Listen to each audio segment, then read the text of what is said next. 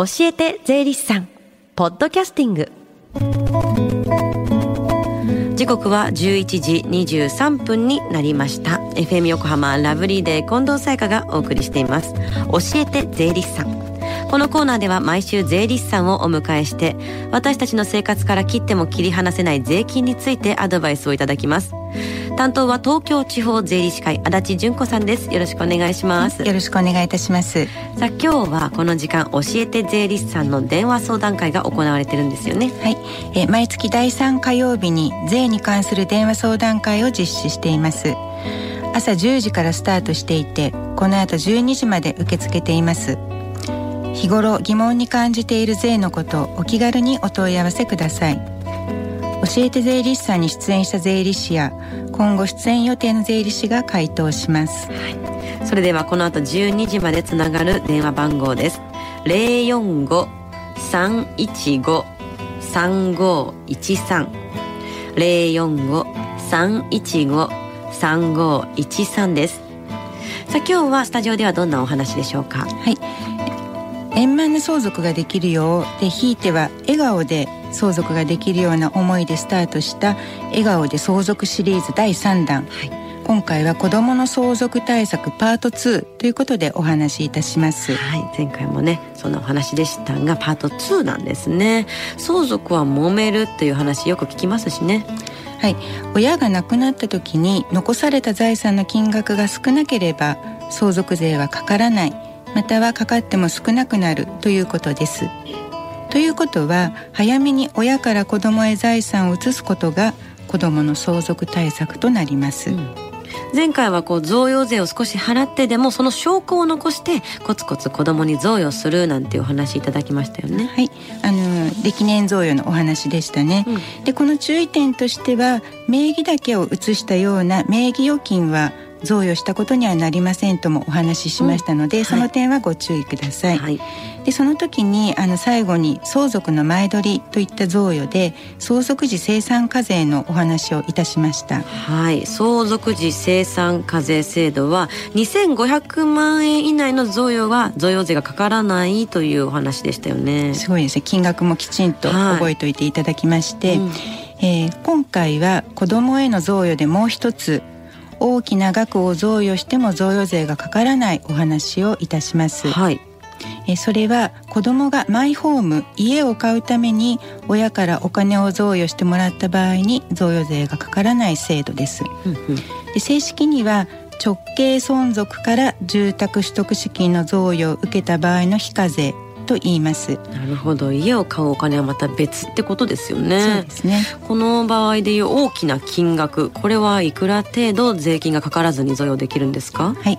あのマイホーム家の形態により、えー、2つタイプがあります、はい、省エネ等住宅の場合には1200万円までが贈与税がかかりません、うんうん、で省エネ等住宅というのは断熱性能や耐震性能ですねが一定以上の住宅を言います。はい、でそれに当てはまらない住宅省エネ住宅に当てはまらない場合の一般住宅は500万円少なくなりまして700万円までが贈与税がかかりません。はい、その他に条件はありますか？はい、えー、血のつながりのある親子またはおじいちゃんおばあちゃんから孫への贈与に限定されますので、うん、えー、つまり奥さんのお父さんやお母さんからもらった場合はこの制度は使えません、うんうん、あとあのもらう側ですね。子供の方の年齢は20歳以上であることが条件になってきます、はい、あと最後ですね。基本的には子供がマイホームを新築するためのお金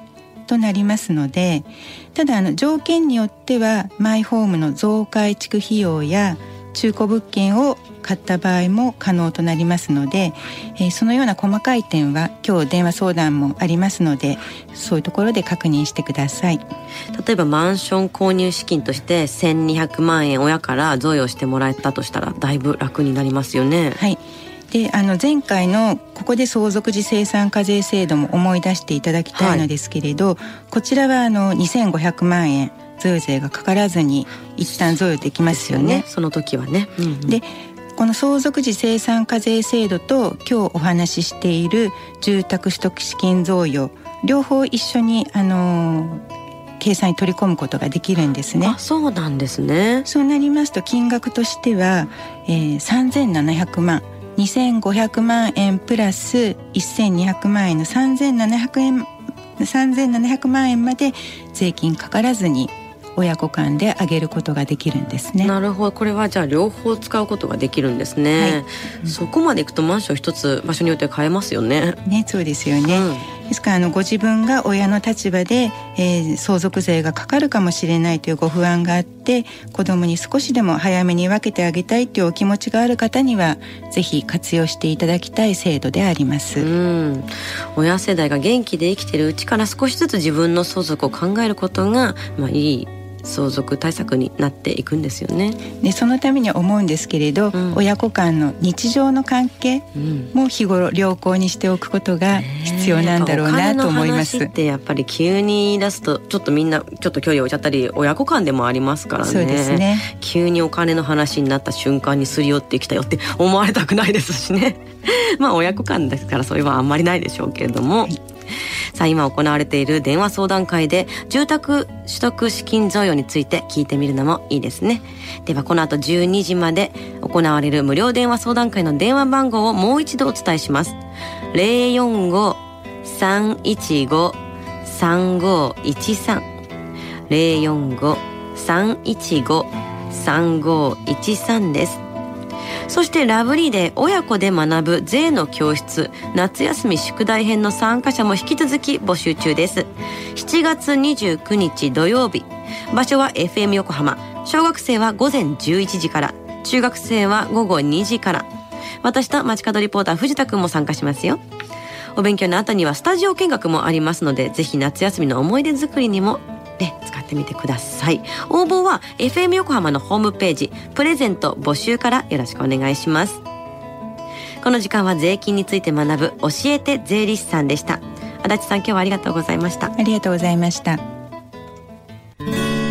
Deep inside your ears still lingers on fading sound of footsteps so clear to hear whenever I find you with empty beer bottles in your hand. I see someone four years old staring back at me. Once you told me you don't know who you are.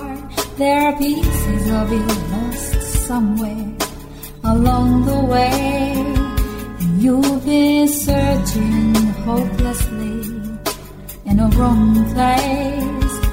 Cause they have always been with you from the very start. So many years you haven't been yourself.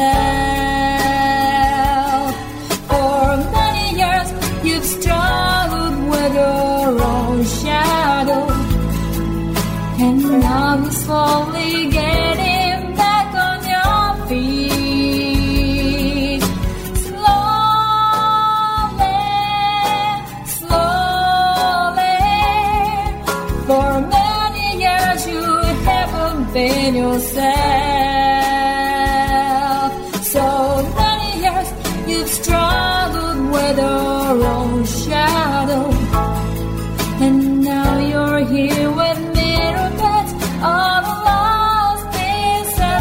Together